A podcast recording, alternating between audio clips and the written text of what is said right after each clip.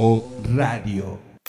¿Cómo están amigos? Excelente día, martes 16 de noviembre. Ya se está terminando el buen fin. Ya se está terminando, bueno, vamos a la mitad del mes, pero el año ya, ya en seis semanas se, se fue el año, se fue el 2021 y vamos al 2022, un año de muchos retos, de mucha grilla en este país, de revocación de mandato. Qué emocionados estamos. Ajá. Oigan, yo sé que a ustedes no les gusta hablar de Cuba, ni que hablemos de Cuba, a menos que sea para insultar a los médicos cubanos. Sin embargo, por mis hermanos los cubanos que conozco en Miami, en México y en la isla, porque tengo muchos amigos en la isla, pero aparte tengo de los amigos que se han involucrado en estas protestas que se dieron desde julio.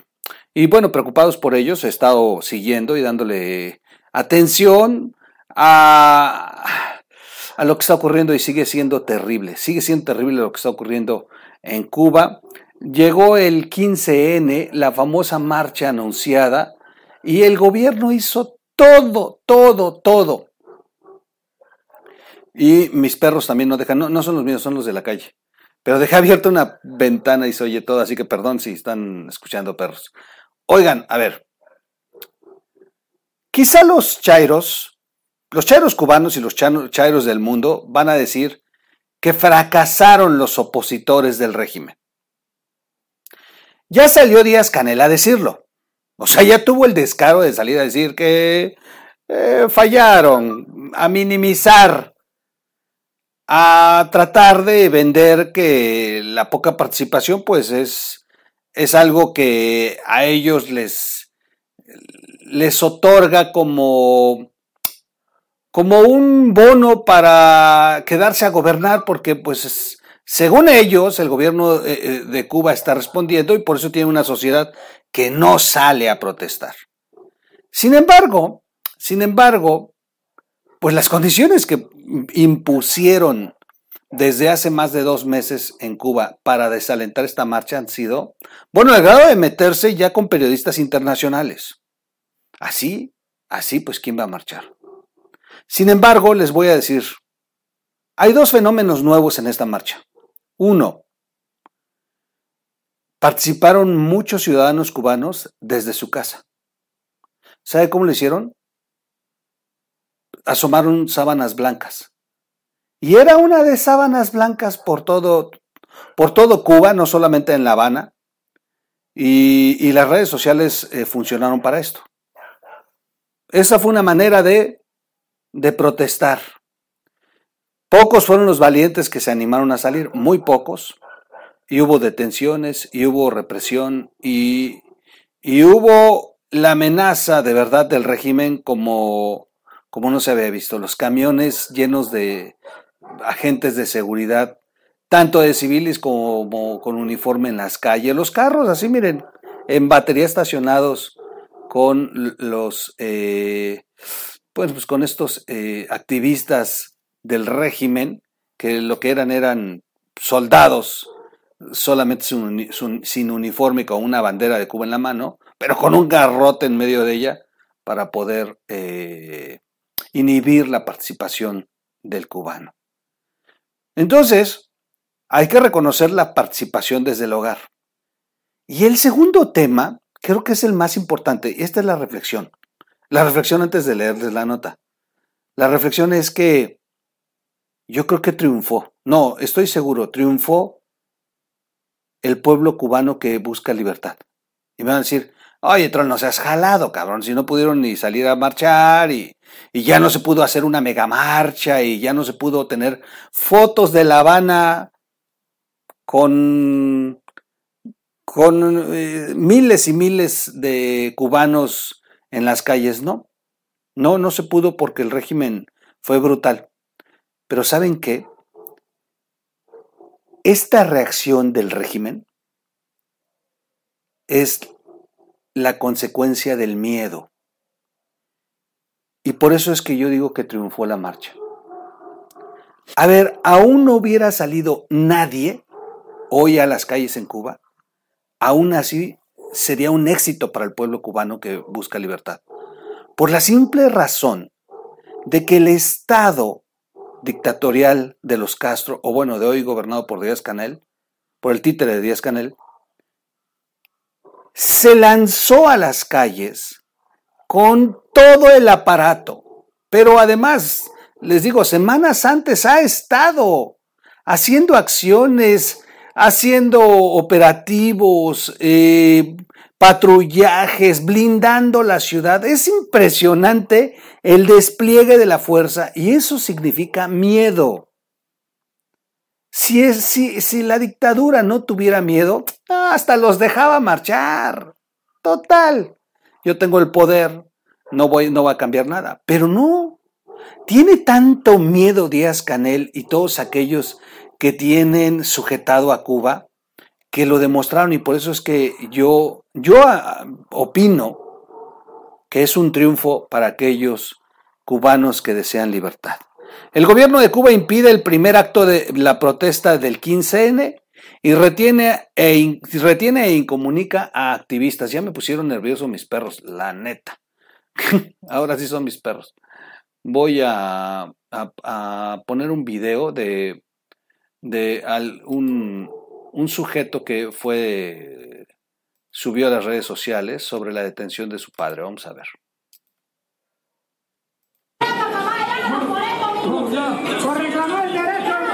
Bueno, ahora mi hermana me acaba de llamar. Cogieron preso ahora mismo mi papá. Eh, ya le voy a avisar a todos los medios ya. Eh, esto no para, caballero. Ustedes pueden coger preso, ustedes pueden hacer lo que ustedes quieran. Esto no va a parar. El pueblo despertó. Decía Martín que la verdad despierta una sola, una sola vez y nunca más mueren. Ustedes la van a pagar toda. Ahora mismo voy a avisarle a todos los medios. Y voy a ir, voy a averiguar dónde está mi papá. Bueno, uno de los tantos casos, de los tantos casos que se están documentando en Cuba. Uno de los tantos casos. Les voy a enseñar esta imagen que es brutal.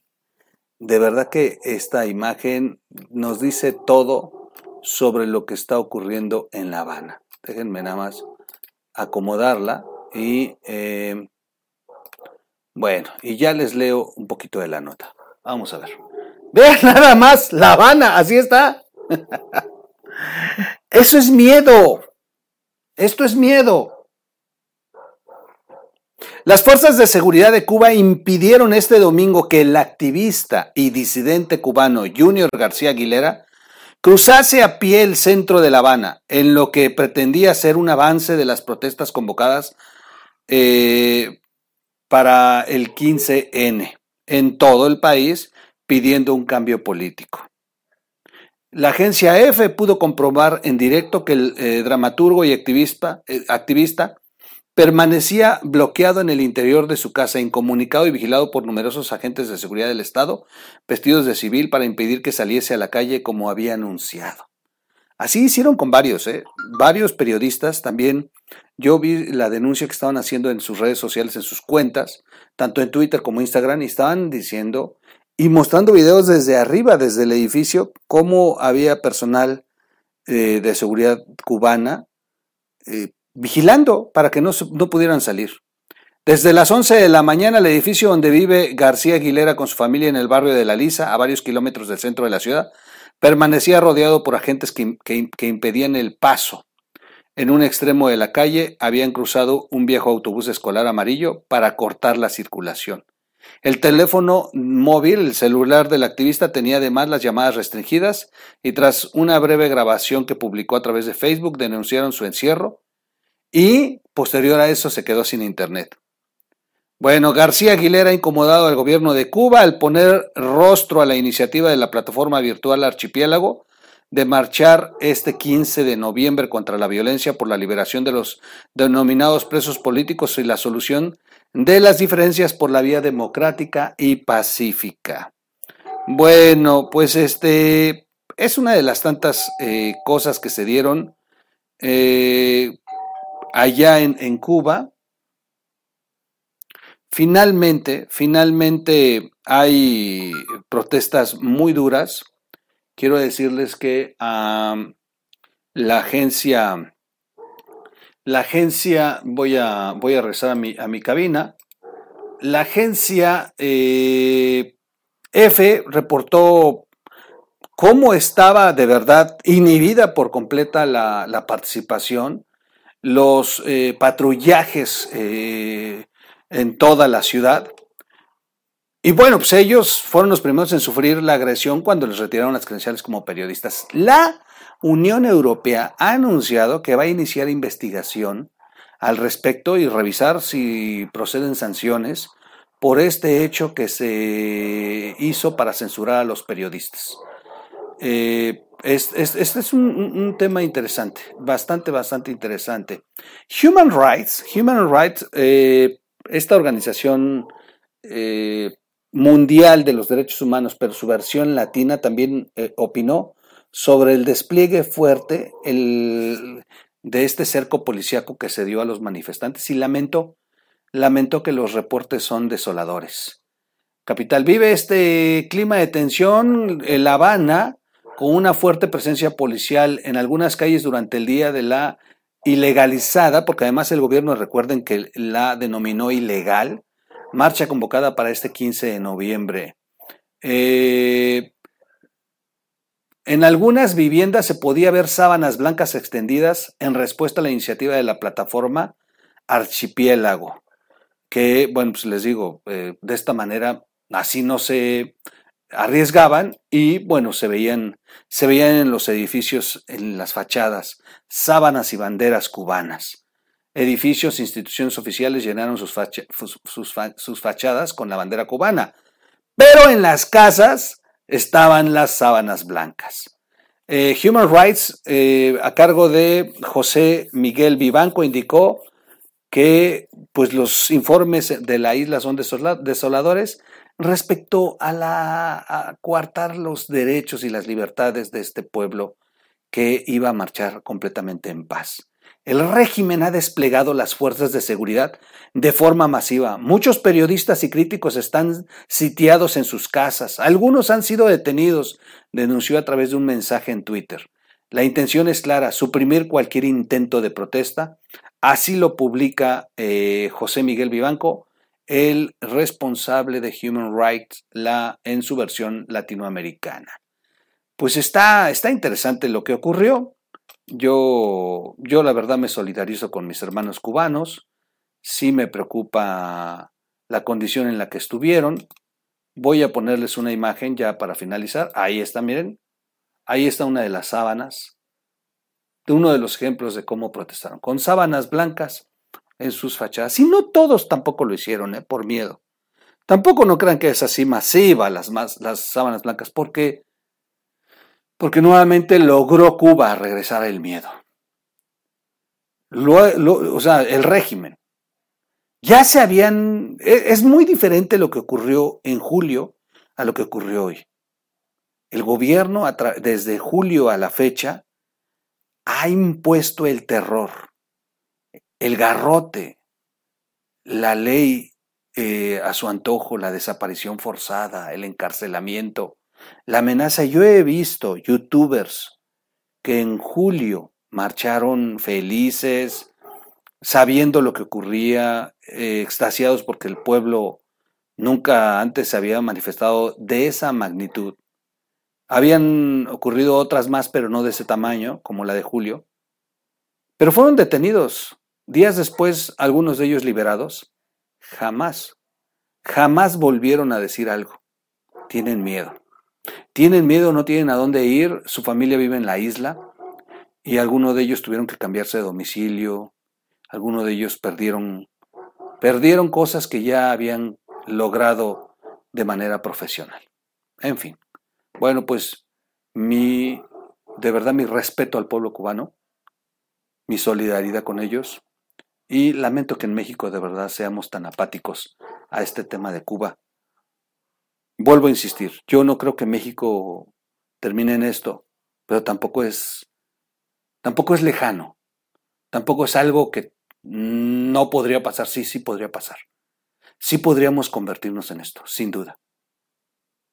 Así que es, es bueno, es bueno meternos un poquito más al tema de Cuba, para que en México no se repita esta historia. Cuídense mucho. Nos vemos en un siguiente capítulo de El Troll. No, no es cierto. Oigan, suscríbanse al canal, no sean malitos, denle like, compartan el video y eh, pues, eh, gracias a los que están donando, ya, ya vi que ya, ya, ya empezaron a caer. Está bien, a ver si todavía me da tiempo de alcanzar el buen fin. Y ah, para los que están conectados en la versión podcast en las plataformas digitales, búsquenos como O Radio. Gracias a todos. Yo los veo en un siguiente video. Vámonos.